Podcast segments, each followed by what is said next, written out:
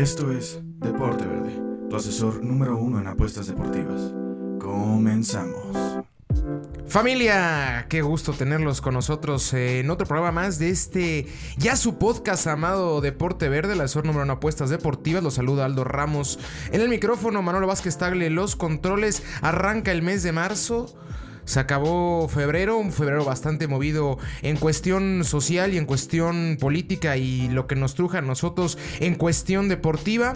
Mucho movimiento este fin de semana en la Liga MX, sorpresas evidentemente. Las Chivas reencontraron ese buen fútbol y superaron a León. El América cae sorpresivamente en contra del Necax en un partido el cual las tarjetas rojas fueron las principales ¿cómo decirlo? Los principales protagonistas de este partido, ya que condicionaron por completo el esquema táctico de los dirigidos por Miguel Herrera, dándole así la racha más larga al del Necaxa sobre el América, seis victorias al hilo, lo que llevan los de Aguascalientes sobre el conjunto del AVE. Eh, el clásico español, el Madrid se acaba llevando el partido, dos goles por cero, en un partido el cual creo que Zinedine Zidane tiene la mayor el mayor cantidad de porcentaje de la victoria.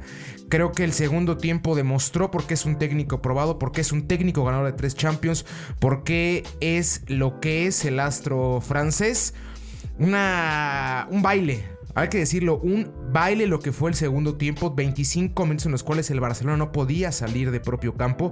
Ter Stegen no encontraba ningún vínculo de salida y la presión alta por parte de los merengues fue perfecta fue magnífica. Acaba anotando por fin Vinicius Jr., el astro brasileño de 19 años. Y Mariano, el dominicano español, que cuánto le había costado a este delantero merengue encontrarse con el gol.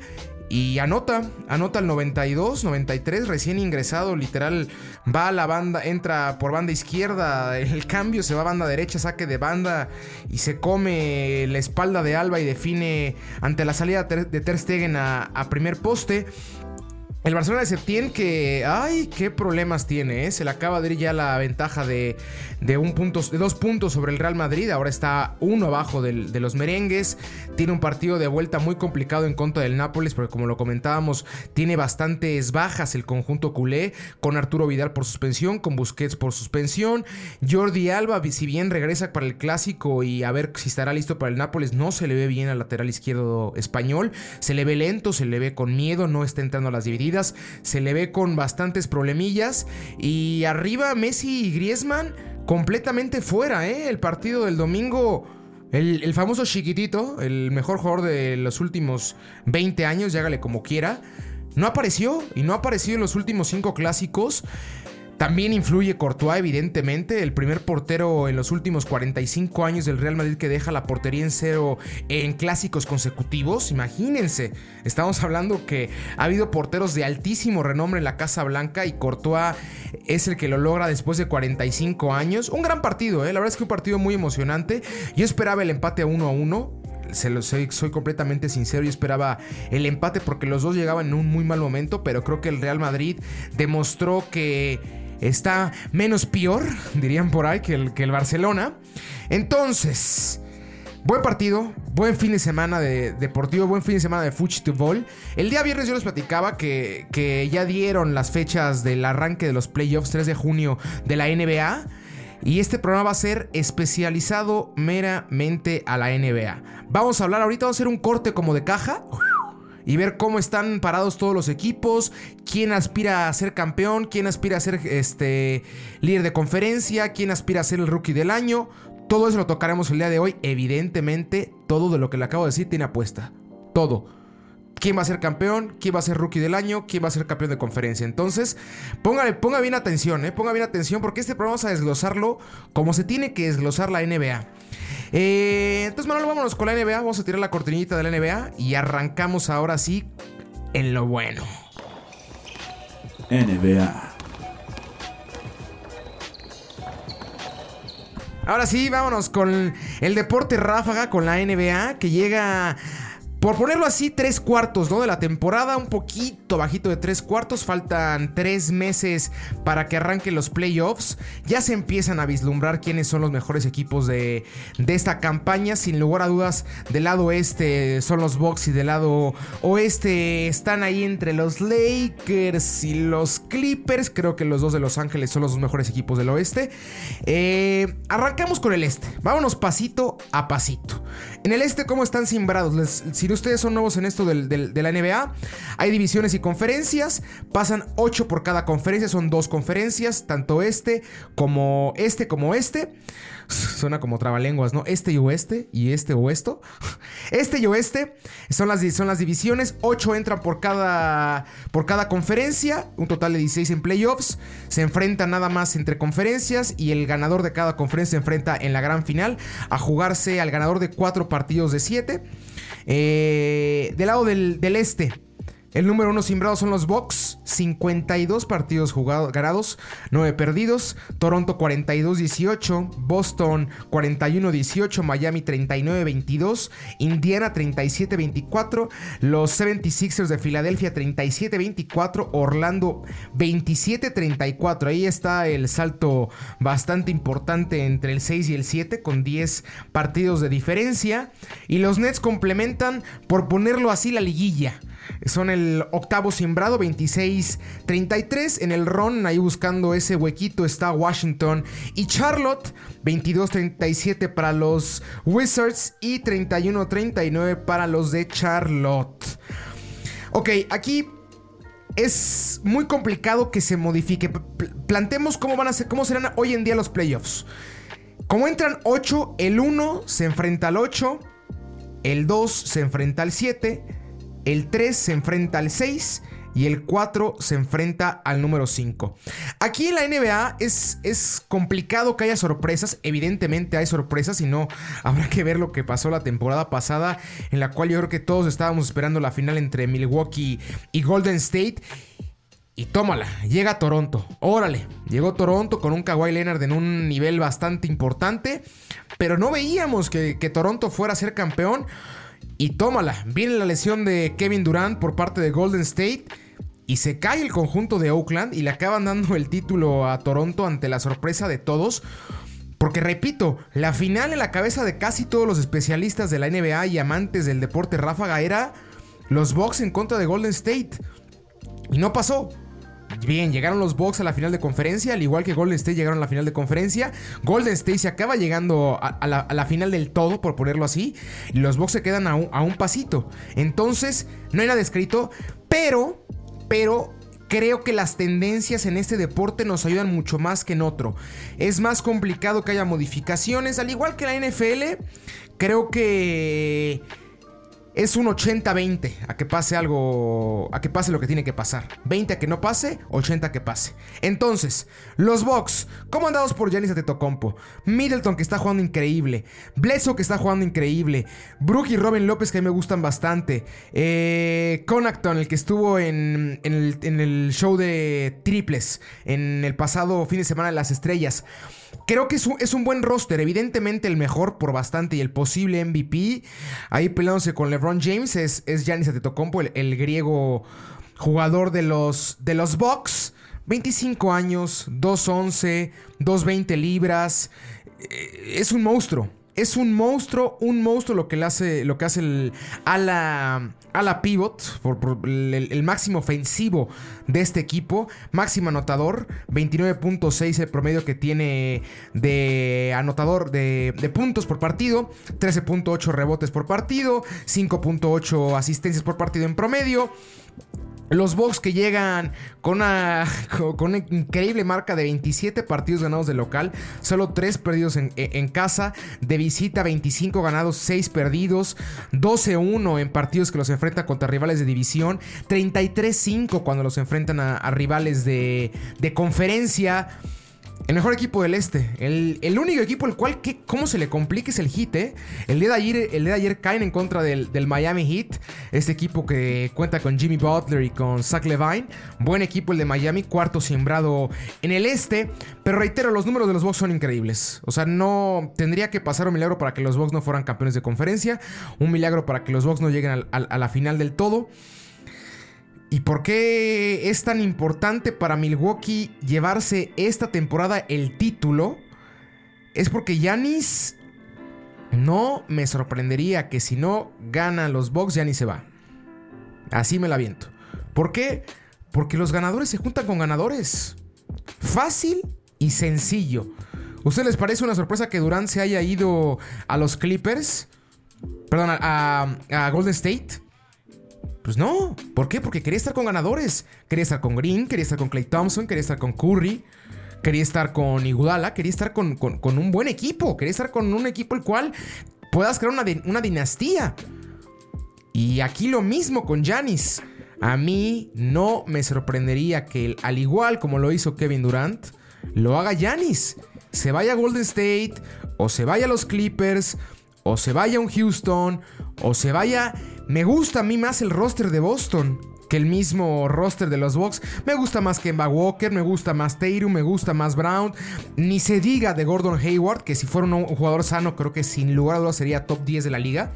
El jugador de, Boston, que es un crack, un astro Hayward.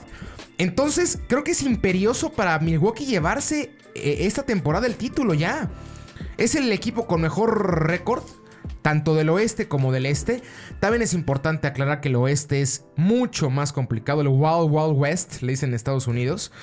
Eh, entonces, Giannis, y los Bucks tienen que llevarse título. Tienen que llevarse el, trofeo. Toronto va a estar atrás de ellos y Boston como los dos principales perseguidores del lado, del lado este. El, equipo de Toronto con un Laurie que juega bastante bien, con un Ibaka que es el líder en rebotes en, el equipo. Me gusta muchísimo Siakam, que es el líder eh, anotador del, del conjunto de Canadá.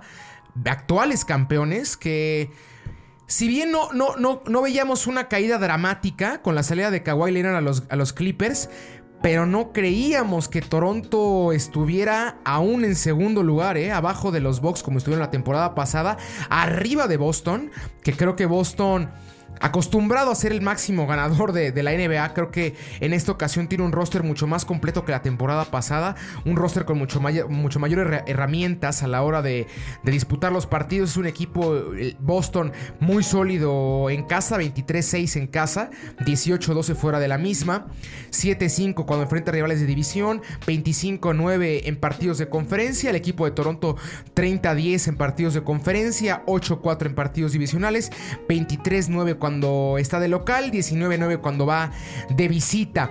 Estos tres equipos son los mejores. Entonces, vamos a hacer ahorita como un, un ejercicio de, de suposición. Repito, el 1 iría contra el 8. Los Bucks en contra de los Nets, eso sí los Nets pasan porque entró a operación el señor, qué, curioso, ¿no? Platicábamos por ahí del programa 1, programa 2, que era imposible hablar una franquicia a Kyle Irving por lo fácil que era eh, que, se, que se lastimara y que quedara fuera la temporada. Y ahí está, se los dijo, se les dijo. El señor Cal Irving está fuera toda la temporada por un problema en el hombro. No va a jugar lo que resta de esta campaña con los de Brooklyn. Durant sigue fuera. El equipo de Washington con un Bell que está impresionante. Lo mejor de Washington, téngase la oportunidad de ver a Brian Bell. Este tipo que imagínense cómo está su onda. Hizo dos partidos consecutivos con 52 puntos y en el segundo partido la NBA le hizo examen de dopaje. No lo creía ni la NBA. Porque el equipo de Washington no es un buen equipo. Y los tiene ahorita en el noveno lugar. A cuatro partidos del equipo de, los Nets. Y que no le sorprenda que se meta Washington. Bueno, entonces. Box en contra de Nets, Washington o Charlotte. Evidentemente tengo adelante a Box en cuatro partidos. ¿eh? O sea, ni, ni le busque. No va a perder un solo partido de la primera serie. Nada. Toronto en contra de Orlando. Poco más de lo mismo, por ahí un 4-1, pero igual Toronto sin mayor tipo de complicaciones. Luego el equipo de Boston en contra de Filadelfia. Filadelfia es un equipo muy interesante, porque es una brutalidad en Filadelfia. Es una brutalidad lo que juegan los 76ers en casa. 28-2. Dos partidos perdidos en casa, imagínense. Es el mejor récord de la NBA en casa. Por bastante. El más pegado es los Bucks, como les decía, 27-3. Pero ellos tienen 28-2. Pero salen de Filadelfia 9-22 fuera de casa. Ay, nanita. Y vete a jugar a Boston. Ay, nanita. Muy complicado, muy complicado. Pero sí los voy llevándose de menos. No sé si llevarlo a, séptimo partido. Pero sí le va a dar un suscito por ahí a Boston. Es el rival incómodo de los de tabla baja, por ponerlo así, en la conferencia este de los que se van a meter a playoffs. Pero sí veo avanzando a Boston. Y luego el más parejo, como en todo deporte, que está este formato del 1 contra el 8, 7 contra el 2, el 3 contra el 6. Siempre el más peleado es el 4 contra el 5. Pero me gusta más Miami. Me sigue gustando mucho más el equipo de, de Miami. ¿Por qué? Porque en casa son fuertísimos igual. Y fuera de casa Tampoco es que dropen tantos puntos. La diferencia en contra de Indiana, por ponerlo así, 26.4, 26 26-4 de local Miami, 21-10 Indiana de local. Diferencia bastante importante. Fuera de casa 13-18 Miami, 16-14 Indiana. Un mejor visitante el equipo de Indiana. Pero el equipo de Miami es, es, es, un, gran, es un gran local. Juega muy bien también de visita. Si bien tiene récord negativo, pero me gusta mucho lo que hace de visita. 8 a 3 con rivales divisionales, 26 a 9 con rivales de conferencia. Entonces ahí yo vería avanzando al equipo de Miami. Por lo cual tendríamos, también no me mojé yo nada, ¿verdad? El 1, el 2, el 3 y el 4, simbrados de la conferencia este. Entonces avanzarían los Bucks, avanzarían Toronto, Boston y Miami. Entonces iría, perdón, eh, iría Bucks en contra de Miami, Toronto en contra de Boston. Los Bucks igual los veo avanzando en ese partido en contra de Miami. Y el equipo de Toronto en contra de Boston. Ahí yo veo avanzando al equipo de Boston. Me gusta más Boston. Hombre por hombre. Este. 112 puntos anotados en promedio del equipo de Toronto. 106 recibido. Una diferencia de 6.9. Es un buen equipo Toronto. No quiero que se malentienda. No quiero que digan le estás tirando a Boston. Perdón, a, Toronto. Pero creo que Siakam de...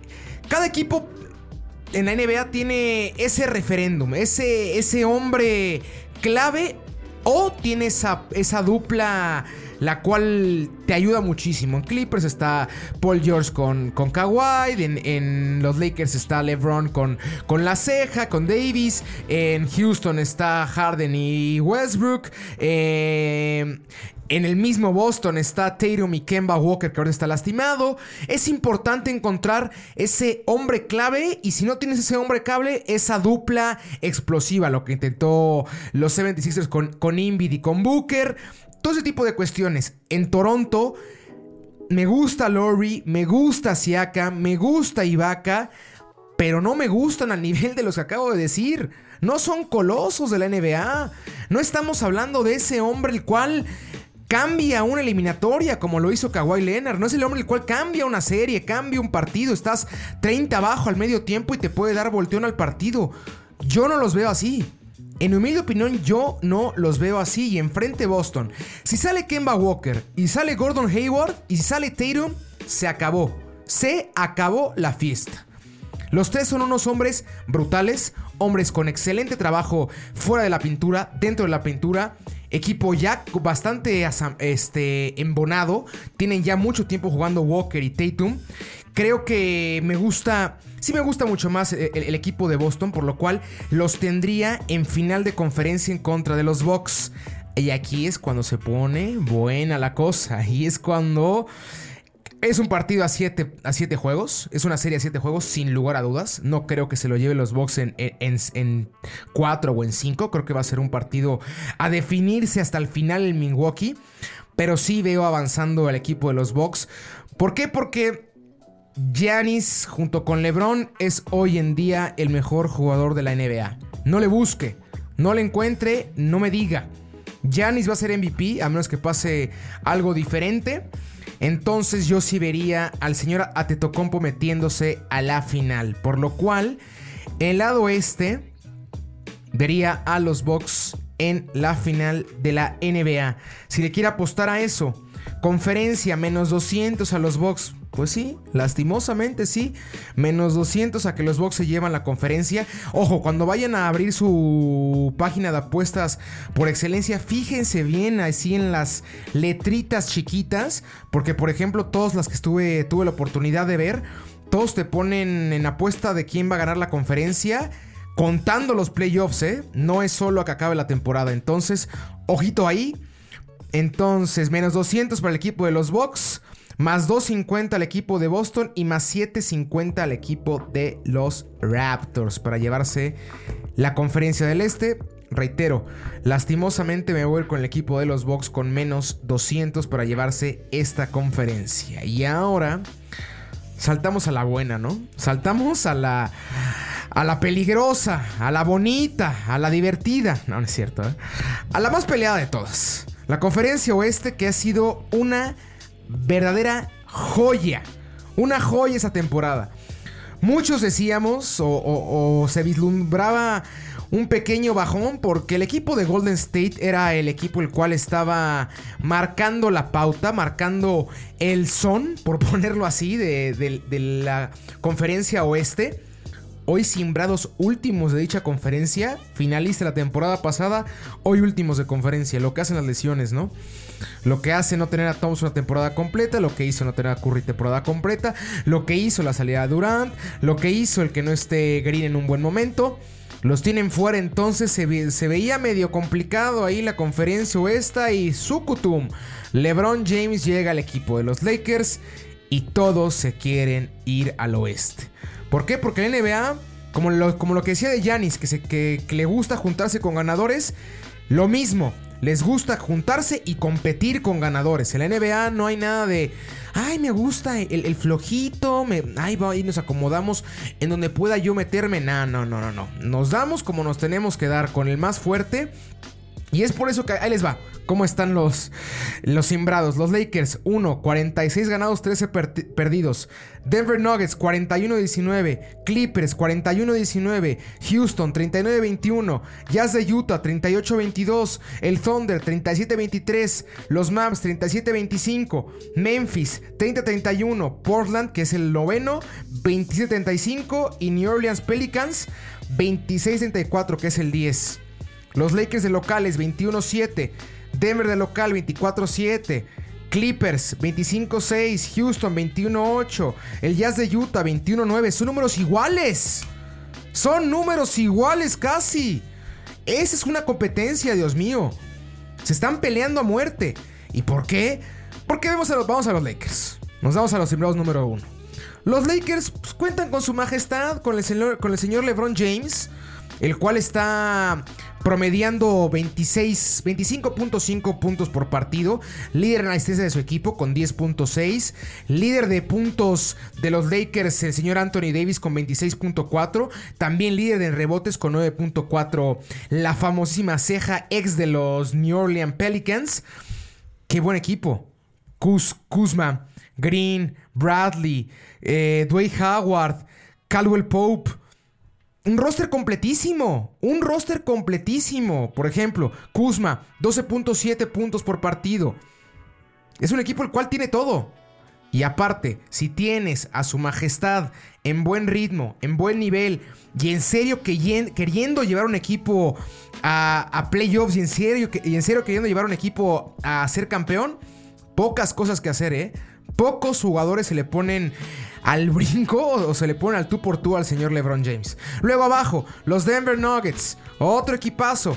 Un equipo el cual la temporada pasada nos presentaba con poquito de problemillas, no se vislumbraba quién fuera a ser el mejor jugador de, su plantilla. Pum, Nikola Jokic, un astro igual. 20.9 puntos por partido, líder en rebotes, líder en asistencias y líder de puntos en su equipo.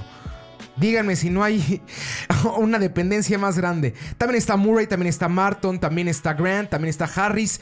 Es, es un equipo igual. O sea, por ejemplo, vemos los promedios de puntajes de los, de los altos del oeste. Y el que tiene menos gap de diferencia de puntos en, todos es el equipo de los Nuggets. Jokic 20.9 en promedio. Murray 18.8. Barton 14.8. Eh, Grant 11.7. Harris 10.2. Muy parecido el promedio de puntos por partido anotado, aunado a que, a que tienen un 5 muy repetitivo, un 5 el cual está mucho en cancha. Jokic, el jugador que más ha jugado por parte de, de los Denver Nuggets en esta temporada. Otro gran equipo, segundo lugar, con bastante mérito por, el gran, por la gran campaña de Jokic. No creo que les alcance para mantenerse en ese segundo lugar. ¿Por qué? Porque el equipo de los Clippers y el equipo de los Rockets están despertando, están empezando a carburar, em, están empezando ya a demostrar por qué son los otros dos grandes candidatos a llevarse la conferencia oeste. El equipo de los Clippers que, que, se, que se reforzó bastante bien Kawhi Leonard que venía de ser el MVP de las finales, Kawhi Leonard que venía de darle un campeonato al equipo de Atlanta, decide irse a Los Ángeles a competir directamente con LeBron James y aparte se lleva Paul George, un astro igual Paul George, jugadorazo, jugadorazo Paul George, Kawhi Leonard líder, líder anotador del equipo de los Clippers, 27 puntos en promedio, 7.5 rebotes, lo que hace este jugador de los Clippers y luego los Rockets, cuarto lugar sembrado a dos puntos abajo, un pésimo mes de enero para el equipo de los Rockets.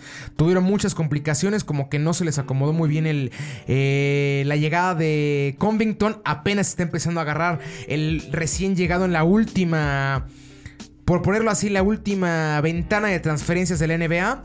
Westbrook y Harden, que cuando están eh, enchufados, pocas cosas que hacer igual. Harden, líder anotador de la NBA, 34.9. Que Harden, miren, yo tengo, yo tengo un ligero problema con Harden.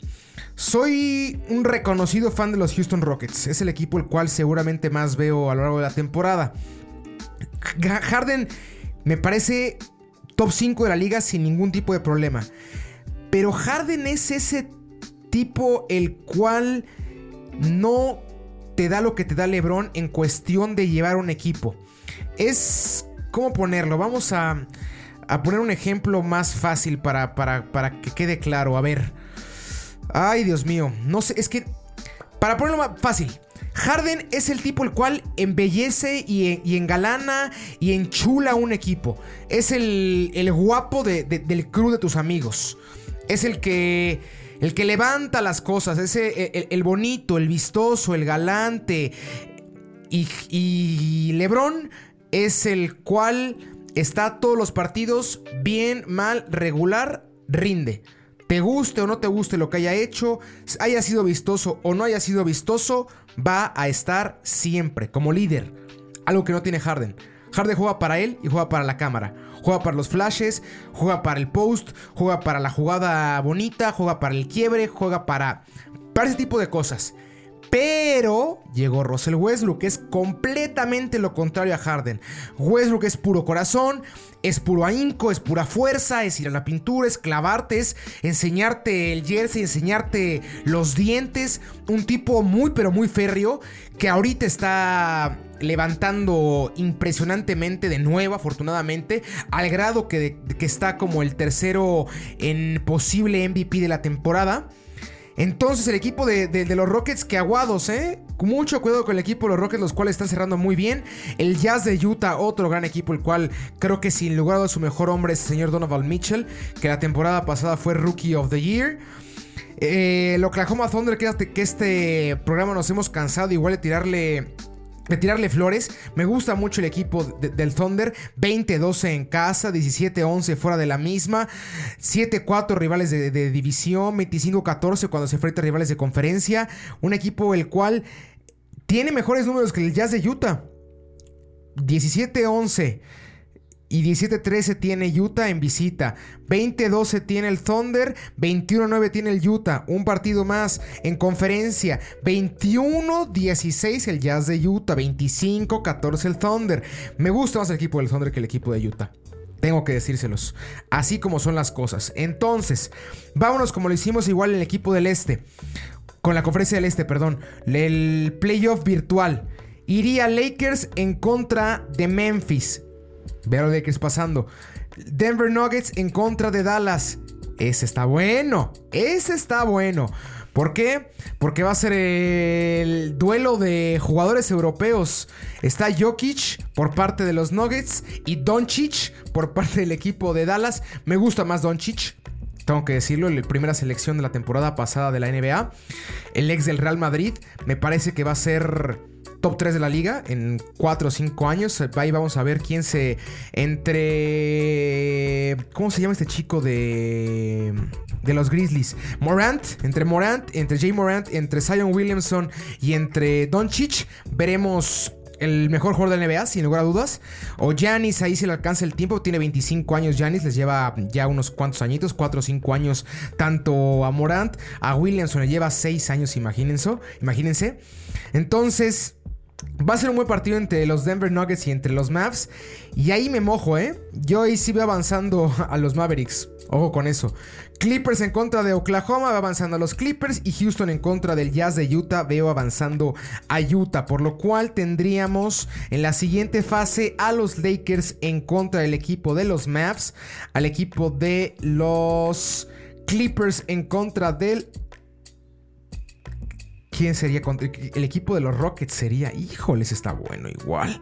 Lakers en contra de los Mavs y, Dem y Clippers en contra de los Rockets. Veo avanzando a los Lakers y veo avanzando a los Clippers. Sí, así es. ¿Por qué? Porque yo creo que los Clippers, si algo aparte del campeonato quieren es ganarle a los Lakers. Y van a estar con todo lo que tienen para llevarse la, conferencia. Van a hacer todo lo posible para enfrentarse a los Lakers en la final de dicha conferencia. Entonces, yo sí veo a los Clippers en contra de los Lakers en la final de el lado oeste. Y veo ganando al equipo de LeBron James, al equipo de los Lakers, que creo que es el mejor equipo de la NBA junto con los Bucks. A mí me gustan un poquito más los Lakers pero ahí se dan un, buen quien vive. Eh, si quieren apostarle por ahí al ganador de la conferencia oeste, más 160 a los Lakers, más 240 a los Clippers, más 600 a los Rockets, más 800, 800 a los Denver Nuggets. Les digo, más 160 a los Lakers creo que sería la más inteligente. ¿Por qué? Porque cuando su santidad, el señor LeBron James, está enchufado, no hay absolutamente Nancy que hacer. Ahora, Tendríamos la gran final entre los Bucks y los Lakers. Más 2.25 que se lo lleven los Bucks. Más 2.75 que a que se lo lleven los Lakers. Se apuestan el día de hoy. Póngale a los Lakers. ¿Por, ¿por qué? Porque se los digo. Hay jugadores los cuales te cambian. Te cambian en cualquier disciplina que usted me diga. Hay jugadores los cuales te ganan partidos completamente. Pregúntale a Tom Brady. Pregúntale a Messi. Pregúntale en este caso a, LeBron James, pregúntale a cualquier deportista élite si no influye su accionar en un, en un, deporte de conjunto arriba de los demás. Entonces, yo creo que LeBron James va a ser el principal orquestador de, del regreso del equipo de los Lakers, que con esto empatarían a, a, los Celtics de, a los Celtics de Boston como máximos ganadores de la NBA, con 19 preseas ambos, con, ese, con 19 Larry Birds trofeos Larry Birds ambas instituciones. Entonces veo ganando al equipo de los Lakers. Y con esto concluimos el programa de hoy. Me alargué bastante. ¿eh? Creo que fue un desglose adecuado. Hoy hay Copa y mañana hay Copa MX para que no se la pierdan. Toluca en contra de Tijuana el día de hoy. El día de mañana Monterrey en contra de Juárez. Yo creo que van a. Tendremos final en contra eh, de Toluca en contra de Monterrey. Creo que será la, la final de la Copa MX. Eh, nos vemos el día viernes con todos los picks de la semana. La próxima semana tenemos Champions. Igual estaremos tocando la NBA en este cierre ya de temporada. Les agradecemos que otra vez poder entrar a sus oídos, otra vez poder entrar a sus reproductores, ya sea de música, teléfono, iPad, computadora, lo que sea. Les repito las redes sociales, Deporte Verde en Facebook, arroba Depor Verde en Instagram. Háganos parte de sus conversaciones, háganos parte de sus apuestas. Les agradecemos como siempre el apoyo que nos han dado. Ya estamos a punto de superar las 200 reproducciones en el podcast, casi 150 likes. Todavía no llegamos al mes, entonces estamos bastante, pero bastante y con tenis de, este, de esta respuesta. Nos vemos el viernes familia, yo fui Aldo Ramos, Manolo Vázquez Tague estuvo en los controles, que haya suerte y un abrazo. Esto fue Deporte Verde, tu asesor número uno en apuestas deportivas. Escúchanos cada martes y viernes con nuevo contenido. Síguenos en nuestras redes sociales. Deporte Verde, Facebook, Deporte Verde, Instagram. Hasta la próxima.